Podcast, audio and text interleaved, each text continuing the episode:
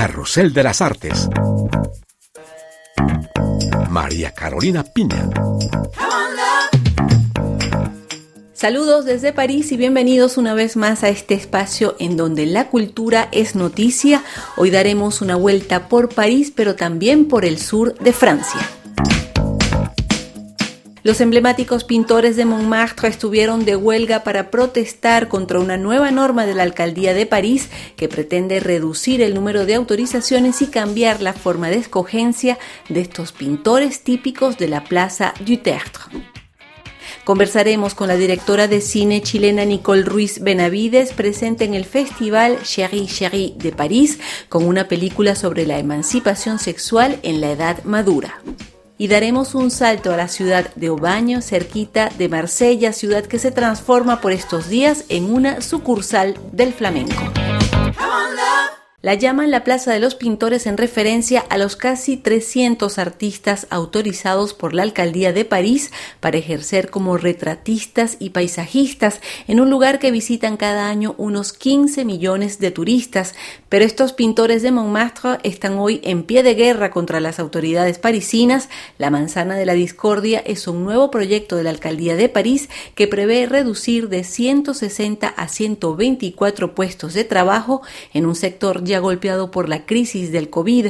Por eso hicieron una huelga que llamaron de caballetes blancos. José Luis Leiva es uno de los representantes de la Asociación de Pintores de Montmartre. El reducir ese número de puestos es el reducir pues una gran cantidad de artistas, teniendo en cuenta que cada puesto que hoy en día es de un metro cuadrado, es compartido por dos, dos artistas, si encima nos deducen aproximadamente unos 30 puestos, pues serían unos 60 artistas menos con relación a los que hay hoy en día. ¿no? Aquí de lo que se trata es de querer expulsar una gran mayoría de artistas existentes en la plaza desde hace ya décadas. Los artistas de Montmartre también protestan contra la nueva forma de selección que tiene la alcaldía de París para la adjudicación de los permisos de trabajo.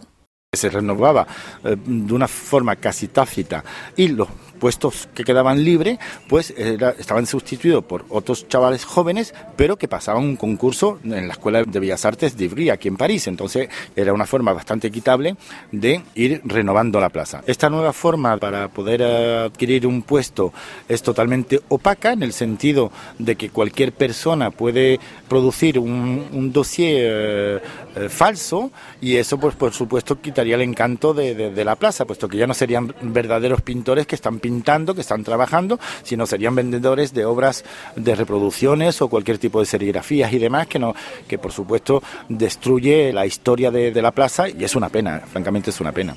Y en este lugar ultra turístico, los pintores de la plaza denuncian una reducción de su espacio en favor de otros comercios como los restaurantes, algo que dicen hará que los artistas típicos desaparezcan a largo plazo. El pintor Jérôme Feuger. Le statut euh, d'artiste n'est pas vraiment pris en considération sur la place du Tertre. Todo esto significa que ya no nos consideran como artistas en la plaza, sino como comerciantes. Pero nosotros no somos vendedores ni tenemos por qué estar en competencia con nadie.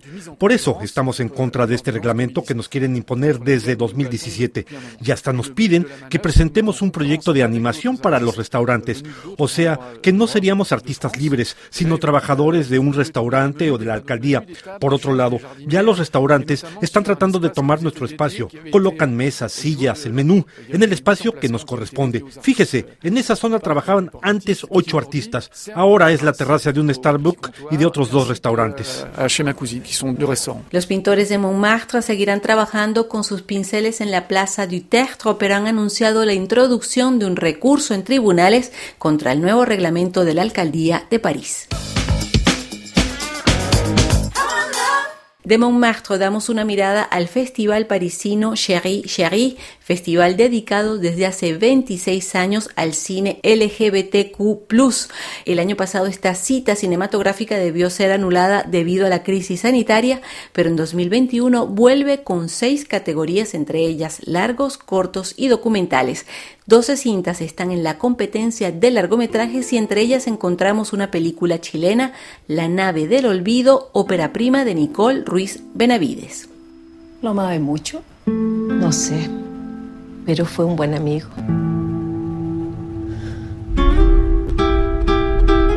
Tanta gente que vino ese día a brindar su apoyo, a dar las condolencias. Y después ni siquiera se aparece. Hola vecina, la vi llegar con hartas cosas. ¿Se viene a vivir acá? ¿Siempre viviste en Lautaro? Hasta que me casé. De chiquitita que quería que algo me sacara de aquí, pero mi papá era súper estricto y mi mamá no decía nada. Eres bien distinta. Ayúdame. No, no, no. Suelta, suelta, suavecitas. Pero a la misma vez. Ahora me da miedo a mí. La nave del olvido cuenta la historia de Claudina, quien tras la muerte de su marido conoce a Elsa, una mujer independiente que le hace conocer el amor. Esta película es la historia de una liberación y es el primer largometraje de la chilena Nicole Ruiz Benavides, quien nos contó cómo germinó la idea de esta cinta. Esta es una película que yo quería contar desde que era adolescente. La verdad es que me preguntan muy seguido por qué Ponte tú sea dos mujeres adultas y yo no tengo una respuesta concreta porque no es que yo fui a buscar algo ahí, era algo que nacía de mí y, tenía que ver como con este regalo que le quería hacer a las mujeres de mi vida, de que escapen de su rol social. Para mí la vida es, es la búsqueda de la libertad y la libertad que puede ser encontrada en cualquier rincón, en cualquier decisión, en cualquier toma de conciencia que uno tenga consigo mismo. Entonces Claudina eh, hace este cambio en su vida cuando se da cuenta de que la vida hay una sola, ¿no? Y hay que vivirla como nosotros queremos.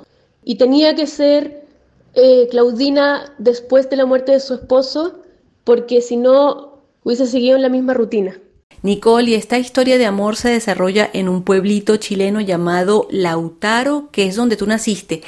¿Era importante para ti que tu película se situara en tu pueblo natal?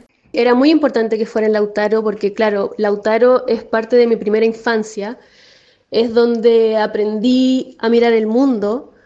Y yo como una mujer lesbiana tenía el miedo, cuando tenía unos escasos 10 años, de que si yo me mostraba como yo era iba a ser rechazada. Y, luego yo me fui a esa ciudad, o sea, de ese pueblo, me vine a la ciudad. Y en esta ciudad como pasa en las ciudades, ¿no? Uno, uno pasa más a ser un anónimo. Entonces fue más fácil para mí hacerme cargo de quién era yo. Y, y, y yo quería retratar ese pueblo porque, porque quería retratar la idiosincrasia social. Yo creo que Lautaro es muy importante porque para mí representa esa célula que está presente en cada lugar, no importa si es chico o es grande, eh, representa un pensamiento y una restricción social. Oye, mamá, ¿tú qué haces hoy día? Voy a ir donde la vecina. Con cuidado, mamá, ya. ¿Por qué la gente habla? ¿Qué estáis hablando, mamá? ¿Qué estáis diciendo? No te da vergüenza. Si yo vuelvo a estar en la boca de alguien por tus cochinadas, te vais cagando a esta casa. Y no me interesa dónde terminé. ¿Escuchaste?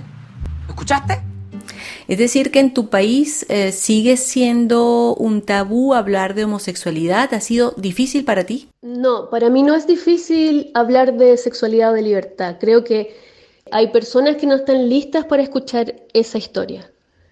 En mi país, sobre todo, por supuesto, porque yo, yo habito este país, la gente es muy retrógrada y creo que eso se extrapola también a todo el mundo porque hoy por hoy está todo muy radicalizado y los pensamientos se han vuelto tan radicalmente homofóbicos o misógenos porque hay una rabia que está efervescente en todas las sociedades y yo creo que sí es difícil hablar de la libertad propia personal, eh, sobre todo en las mujeres, sobre todo en las lesbianas, que no existimos o, se nos mira como algo que, que no está muy presente.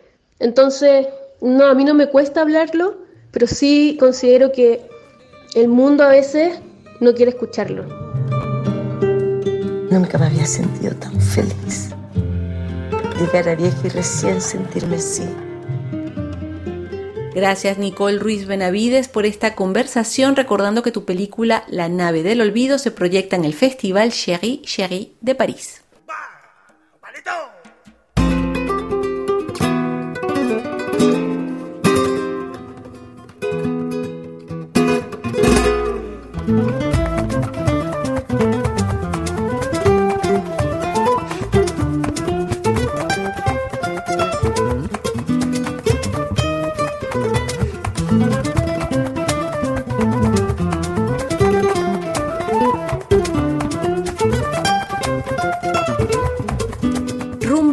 Sol del sur de Francia, a Aubagne, muy cerca de Marsella y del Mediterráneo, ciudad que se alista para vibrar al ritmo del flamenco en el marco de las noches flamencas. Serán tres veladas que conectarán con Andalucía y su tradición de baile y cante.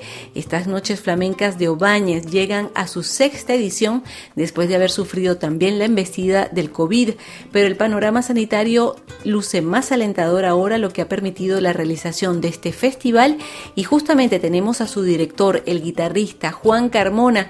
Cuéntenos Juan, la situación sigue siendo delicada, pero habrá espacio y disposición para el buen flamenco. Sí, hombre, claro, es que este año va a ser un año un poco especial, ¿no? Especial en el sentido de que no va a ser la noche flamenca de Oban como ha sido siempre, ¿no? La parte de presentación de sevillana, la parte festera de la calle, no la podemos hacer este año, ¿no? Va a ser una noche flamenca con tres conciertos. El día 1 de julio estaremos con Jorge Pardo, que todo el mundo conoce, que es ni más ni menos el flautista de Paco de Lucía, ¿no? Un hombre que ha revolucionado el flamenco en el sentido que antes el flamenco no llevaba solo guitarra, cante y baile, ¿no? Y llegó este hombre y aportó ese instrumento en cada en cada grupo, en cada grupo incluso de baile, pues hoy en día hay flauta, ¿no? O sea que Jorge Pardo ha sido una persona muy importante para el flamenco, ¿no? Pues después estaré yo presentando mi, mi disco de Perla de Oriente y presentaré pues todos los temas de ese disco, más y el día 3, pues estaremos con la compañía Antonio Gades. Antonio Gades, como todo el mundo sabemos, pues es la institución del flamenco. Antes el flamenco era solamente el flamenco en los tablaos, ¿no? Que son sitios pequeños donde vienen los aficionados, ¿no? Que todavía existe, por supuesto, ¿no? En Madrid, en cada en Barcelona, en muchas ciudades, ¿no? Y Antonio Gades, que lo que ha hecho, ¿no? Él ha aprovechado de los de los grandes teatros que todo el mundo conocemos, como el Carnegie en, en Nueva York o en el Royal Hall en Londres, y ha aprovechado de todos esos teatros grandísimos para aportar coreografía, escenografía, luces, digamos que, que ha sido una de las personas que ha sido conocer el flamenco en el mundo entero. Cuénteme, Juan, además de ser director de estas noches flamencas, también es un hombre de flamenco, guitarrista. ¿Cómo se sienten los artistas luego de este periodo un poco especial de renovar con el público, aunque sea en esta versión que, como usted nos decía antes, no tendrá todo lo que traen las noches flamencas de Obaña, pero que están allí y van a estar frente al público? Hombre, este año la verdad ha sido para todo el mundo, un año hemos sufrido mucho ¿no? de esa pandemia, ¿no? Ahí nos damos cuenta de que la cultura en general, ya no hablo ni de música, hablo de música, teatro, museo, es algo muy importante. La gente está en falta de eso, deseando de ver espectáculos, deseando de ir al museo, deseando de, ir al cine, ¿no? Entonces, para la Noche Flamenca, todos los artistas que vienen, vienen con mucha gana. Y llevamos casi un año, bueno, un año sin estar en contacto con el público y el artista en general no está hecho para hacer música en su casa, está hecho para compartir música con el público y ver la reacción del público. Es muy importante. Entonces la Noche Flamenca de Obain creo que todos los artistas están deseando presentar lo que su espectáculo para transmitir. Juan Carmona, gracias por estar con nosotros y que sea un lindo festival y Carrusel de las Artes también se pone en modo flamenco.